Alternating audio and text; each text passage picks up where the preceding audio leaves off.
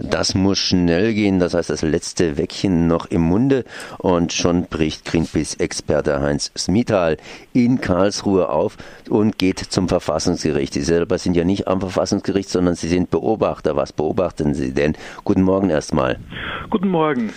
Ja, in Karlsruhe am Bundesverfassungsgericht wird eben heute und morgen der Atomausstieg verhandelt und äh, die Energieerzeuger, vor allem E.ON, RWE und Vattenfall, beklagen, dass der schnellere Atomausstieg sie in ihren Grundrechten verletzt hätte sozusagen eigentumsrechtliche äh, Beschränkungen äh, stattgefunden haben und klagen dagegen, während aus Sicht von Greenpeace dafür kein Anlass besteht. Denn der schnellere Atomausstieg ist ja eigentlich nur das, was äh, die Konzerne ja selber mal unterschrieben hatten. Es sollten ja ursprünglich die alten Atomkraftwerke schneller vom Netz gehen. Das war ja die Idee der Strommengenübertragung. Und insgesamt hat Fukushima gezeigt, Atomkraft ist so gefährlich, kann ein Land sogar wie Japan an den Rand der Existenz bringen. Und daher ist es auch verfassungsrechtlich sogar geboten, die Atomkraft so schnell wie möglich zu beenden. Also ich denke, die Konzerne sollten leer ausgehen. Ähm, da kann man aber den Adenauer auch zitieren, der gemeint hat, was kümmert mich mein Geschwätz von gestern, beziehungsweise was, äh, was habe ich gestern unterschrieben, was gilt heute. Ich meine, auf welcher Grundlage argumentieren die Atomkonzerne heute? Na, die Atomkonzerne sagen, es äh, ein Zug von, äh, von dieser Produktionsmöglichkeit, der schnellere Ausstieg ist im Prinzip ein Eingriff in ihre Eigentumsrechte. Sie haben dadurch äh, wirtschaftliche Verluste und wollen die sozusagen erstmal bestätigt haben. Man muss aber sagen, heute und morgen in Karlsruhe geht es nicht um Geld direkt, sondern es geht erstmal um die Feststellung, darf ein Staat, darf eine Regierung angesichts einer so katastrophalen Ereignisse wie in Fukushima handeln und einen schnelleren Atomausstieg beschließen, der sozusagen eh zurückfällt, auf was die Konzerne seinerzeit unterschrieben haben? Oder sozusagen muss alles äh, sozusagen entschädigt werden äh, für die Konzerne? Aber die Politik, die hat ja zwischenzeitlich den Ausstieg aus dem Ausstieg gemacht, um den Ausstieg aus dem Ausstieg aus dem Ausstieg dann zu machen.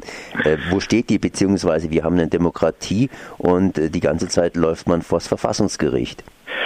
Ja, das war natürlich ein, eine, eine, eine unangenehme Sache. Man hatte unter Schwarz-Gelb tatsächlich eine Laufzeitverlängerung äh, beschlossen. Allerdings war die nur wenige Wochen, kann man sagen. Also Ende Dezember ging die in Kraft und Anfang äh, März oder Mitte März hat es bereits die Moratorien des Abschaltens gegeben. Da war klar, das geht nicht so weiter. Das heißt, was die Konzerne aus dieser Zeit der Verlängerung ableiten können, ist im Wesentlichen eigentlich, was für Investitionen Investitionen haben Sie denn getätigt? Also haben Sie die Kraftwerke aufgrund der erwarteten längeren Betriebsdauer äh, investiert, hochgerüstet und das muss man eigentlich ganz klar sagen, das wird in diesen ähm, zwei Monaten, zwei, drei Monaten nicht der Fall gewesen sein.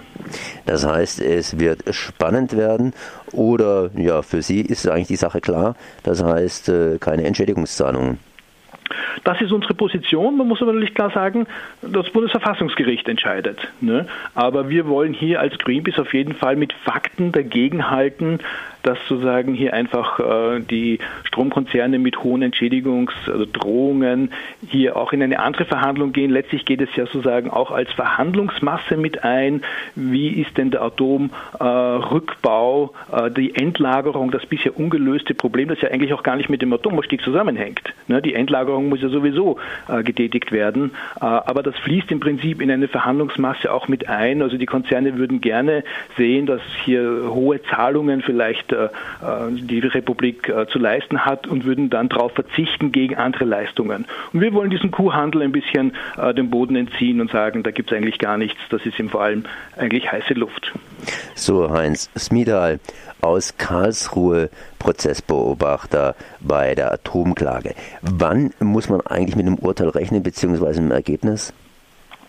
Das ist schwer zu sagen, weil das Bundesverfassungsgericht sagen, das, das höchste äh, Gericht äh, in Deutschland ist, eben auch über Gesetze und über Regierungsentscheidungen ähm, entscheidet und sich hier auch entsprechend Zeit nimmt. Und man muss es auch dem Senat sehr anerkennen, dass es äh, sozusagen auch anderen Parteien wie eben Greenpeace die Möglichkeit gibt, hier derartig äh, sozusagen mitzuwirken. Wir haben ja hier selber Stellungnahmen eingebracht und auch jetzt wieder Prognoserechnungen vorgestellt, dass im Prinzip die Konzerne ihre Strommengen auch verbrauchen können. Und äh, das wird schon einige Monate dauern. Das heißt, ich rechne nicht am Ende des Mittwochs, dass sozusagen ein, ein, Urteil schnell gefällt wird. Allerdings wird man aufgrund der Fragen und wo die Diskussion verläuft, schon einiges aussagen können, äh, wie die Sache steht. Und nochmals, das war Heinz Schmidtal, Greenpeace Deutschland. Merci. Vielen Dank auch.